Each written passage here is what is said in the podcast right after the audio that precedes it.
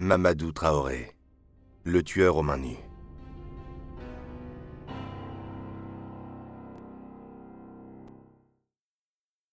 Le procès s'ouvre le 7 février 2000. Maître François Honora est commis d'office pour le représenter. Cela fait quatre ans que les victimes attendent ce jour. Marie-Astrid craint plus que tout que les souvenirs de l'agression ne lui reviennent une fois confrontée au visage de Traoré. À l'ouverture des auditions, dès son entrée dans le box des accusés, Traoré regarde ses victimes droit dans les yeux et s'adresse à elles directement. Je ne peux pas m'excuser pour ce que j'ai fait. Ce n'est pas moi qui ai agi. J'ai été marabouté. Il se pose en victime. Selon lui, le pendentif offert lors de la cérémonie au Sénégal l'a poussé à commettre ces crimes. Maître Nora se décompose. Le président Yves Corneloup est stupéfait. Les avocats des victimes comprennent que les explications tant attendues par leurs clientes ne viendront pas. Lors de la sélection des jurés, Traoré refuse d'emblée deux femmes noires. Le premier jour du procès est consacré à l'examen de personnalité. Je ne suis pas un assassin, pas un psychopathe. Je n'ai pas d'antécédents en criminologie, juste en drogue. J'ai jamais eu de problème sexuel, j'ai du respect pour les femmes. Pardonnez-moi pour tout le mal que je vous ai fait. Je ne l'ai pas fait exprès. Vous auriez pu tout y laisser la vie. Je ne peux qu'avouer et expliquer comment j'en suis arrivé là. Le premier témoin à la barre est le père, Sidiki Traoré. Quand il s'avance, Mamadou le toise d'un regard haineux. Lorsqu'il était au Sénégal, on apprend que le jeune homme s'est sauvé de chez ses oncles pour devenir pêcheur en pirogue, puis jouer au football. Il part ensuite vivre à Dakar chez sa grand-mère. Là-bas, il vend des vêtements avec son cousin et tombe amoureux d'une Ivoirienne qu'il souhaite épouser. Mais en 1994, il a l'âge du service militaire. Son père croit que c'est la chance de sa vie pour devenir un homme droit. C'était une opportunité pour sa situation, un métier d'homme. Il serait peut-être pris. Alors Sidiki passe deux mois entiers à donner des conseils à son fils et à l'encourager à rentrer en France. Mamadou se lève soudainement de son box et lui crie Je t'ai détesté parce que tu frappais ma mère Et le gris-gris que tu m'as donné m'a tué T'as voulu te venger après le divorce et t'as bougé ma vie T'es un bon à rien Ma mère est une femme digne. Et le gris-gris m'a fait faire les mêmes choses que toi.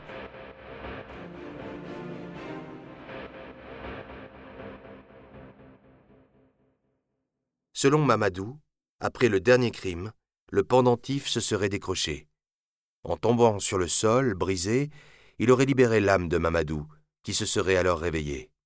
En prison, il s'est converti à l'islam, comme son père. C'est en priant qu'il a eu la révélation. Le père répond, le regard douloureux. Oui, car j'ai senti que tu n'avais pas changé. Je n'ai pas trouvé mon seul billet de vingt francs, et en était que deux. Mamadou, tu n'as pas écouté la voix de la sagesse. Moi, depuis vingt-neuf ans que je suis en France, j'envoie tous les mois de l'argent à ma mère, et je n'ai jamais eu à voir avec la justice. Je n'ai peut-être pas été un bon parent, mais un bon citoyen. Quand quelqu'un n'a plus rien à perdre, il essaie d'entraîner quelqu'un d'autre dans sa chute. Je n'essaie pas de te sauver, malgré ma grosse douleur, sinon je serais complice. Si tu disais la vérité encore, tu n'as jamais été battu, jamais été rejeté. Tu as été aimé, adoré. Vient le tour de sa mère, Anna. Elle s'avance en boubou bleu et blanc, un bandeau assorti couvrant ses cheveux. La naissance de votre fils a-t-elle été entourée de rites vaudous? Anna se trouble, perd pied et répond. Je ne préfère pas en parler ici. D'accord. Mais croyez-vous aux rites vaudous Oui. J'ai lu quelque part dans le dossier que vous appeliez votre fils l'enfant du diable. Est-ce exact? Oui. J'ai été la première victime de Mamadou, moi, sa propre mère.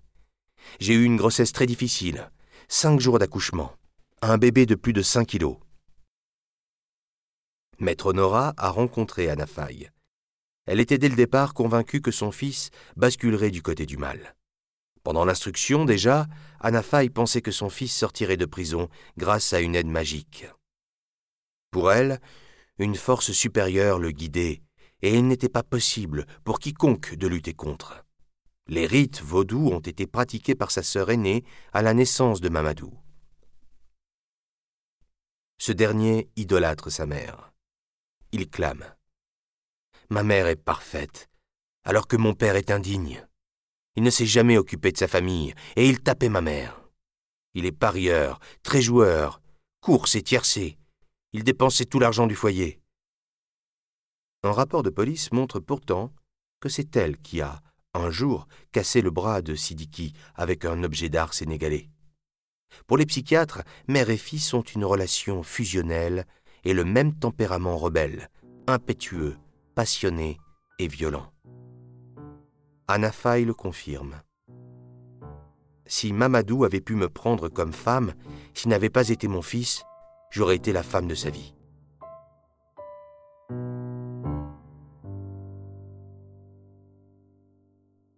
Le deuxième jour du procès, c'est l'examen des faits. Philippe Bilger, l'avocat général, qualifie l'affaire. Il y a une hypertrophie de la sauvagerie et de la cruauté il y a une sorte de déchaînement de force, de déferlement d'agressivité, comme une sorte de bête sauvage tapie dans la nuit, qui fondrait vers ses victimes, avec un terrible point gauche qui faisait des dégâts considérables. Ce mélange de violence, de rapidité, de dissimulation, quelque chose de presque inhumain. Le docteur Michel Dubec corrobore ses dires. Traoré se comportait comme un léopard. Il traînait toujours ses victimes en hauteur ou à l'abri des regards. Après les avoir frappées, il se couchait auprès d'elles et s'adonnait à ce qui ressemblait à des tentatives, des approches sexuelles, mais sans pénétration. L'accusé persiste dans ses déclarations. Il ne montre aucune compassion pour ses victimes. Il n'est pas responsable. Lorsqu'il consent à se rappeler un détail ou deux et à les raconter à la barre, il utilise la troisième personne, c'est moi qui ai fait ça. Je ressens de la honte. Mais je ne veux pas vous expliquer. Ces faits ne correspondent pas à ma personnalité. Vous nous dites être l'auteur. Alors racontez, exige le président Yves Corneloup. Elle marchait, l'homme vient, elle agresse. Racontez l'action de l'homme. Je sortais d'un bar avec des copains pour entrer à l'hôtel. J'ai aperçu cette femme, les coups partent automatiquement. Devant le refus répété de Mamadou de décrire les faits, le président se voit contraint de lire les procès-verbaux d'interrogatoire. C'est insupportable pour l'accusé, qui observe les réactions des victimes, de leurs familles. Il se lève et montre la mère et la sœur de Nelly. Je vous demande d'arrêter de lire ce PV. Sa mère est là. Supplie Mamadou.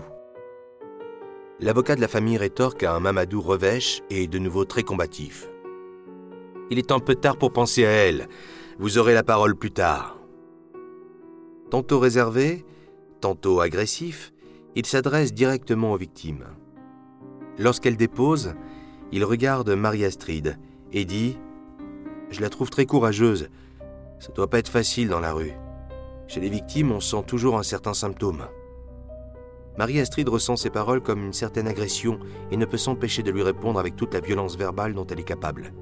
Cet épisode l'aidera, plus tard, à se reconstruire.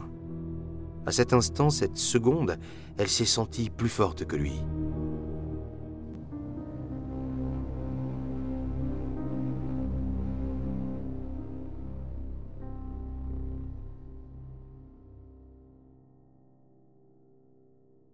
L'audition des victimes est terminée. Ce 15 février 2000 est le jour des réquisitoires. L'avocat général d'abord. Il y a très peu d'accusés au sujet desquels on peut avoir la certitude absolue que s'ils étaient relâchés à l'air libre, ils recommenceraient immédiatement les crimes commis avant. Parce que tout simplement, ce sont des êtres qui portent en eux des virtualités de coupables évidentes, et qui en même temps sont la proie d'un délire, d'une difficulté d'être qui les rend d'une certaine manière encore plus dangereux. Je n'ai pas le moindre doute que si je faisais preuve de faiblesse dans mes réquisitions, il y aura des conséquences redoutables et dévastatrices pour la société. Je réclame donc le maximum, perpétuité avec 22 ans de sûreté. Vient le moment de la plaidoirie de Maître Nora. Lui-même ne sait pas s'il va pouvoir plaider sereinement. Il craint les interruptions multiples de Mamadou. Contre toute vraisemblance, le défenseur plaide l'acquittement. Plaider l'acquittement revient à valider la thèse vaudou, quasiment inconcevable pour les Occidentaux que sont les jurés. Mais c'est la position de Mamadou Traoré, et en tant que représentant, il se doit de la respecter. Elle va pourtant à l'encontre de son intérêt, mais Maître Nora sait que tout autre mode de défense sera interrompu par l'accusé.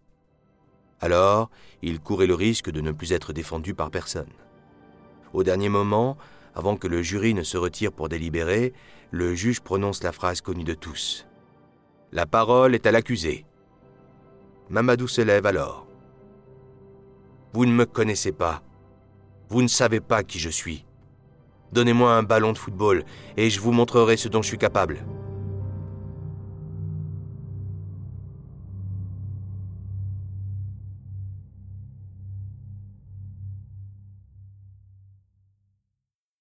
Ce seront les derniers mots qu'il prononcera.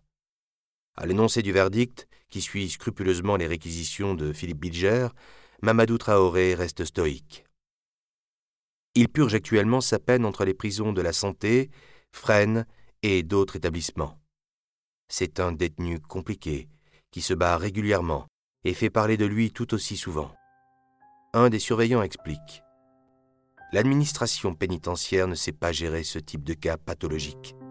Ce genre de détenu n'a pas sa place en prison. Il a besoin d'une prise en charge médicale forte. Sa folie le rend totalement inhumain et incontrôlable. Après un passage au service médico-psychiatrique régional, SMPR, Mamadou Traoré a regagné sa cellule et ne veut plus en sortir.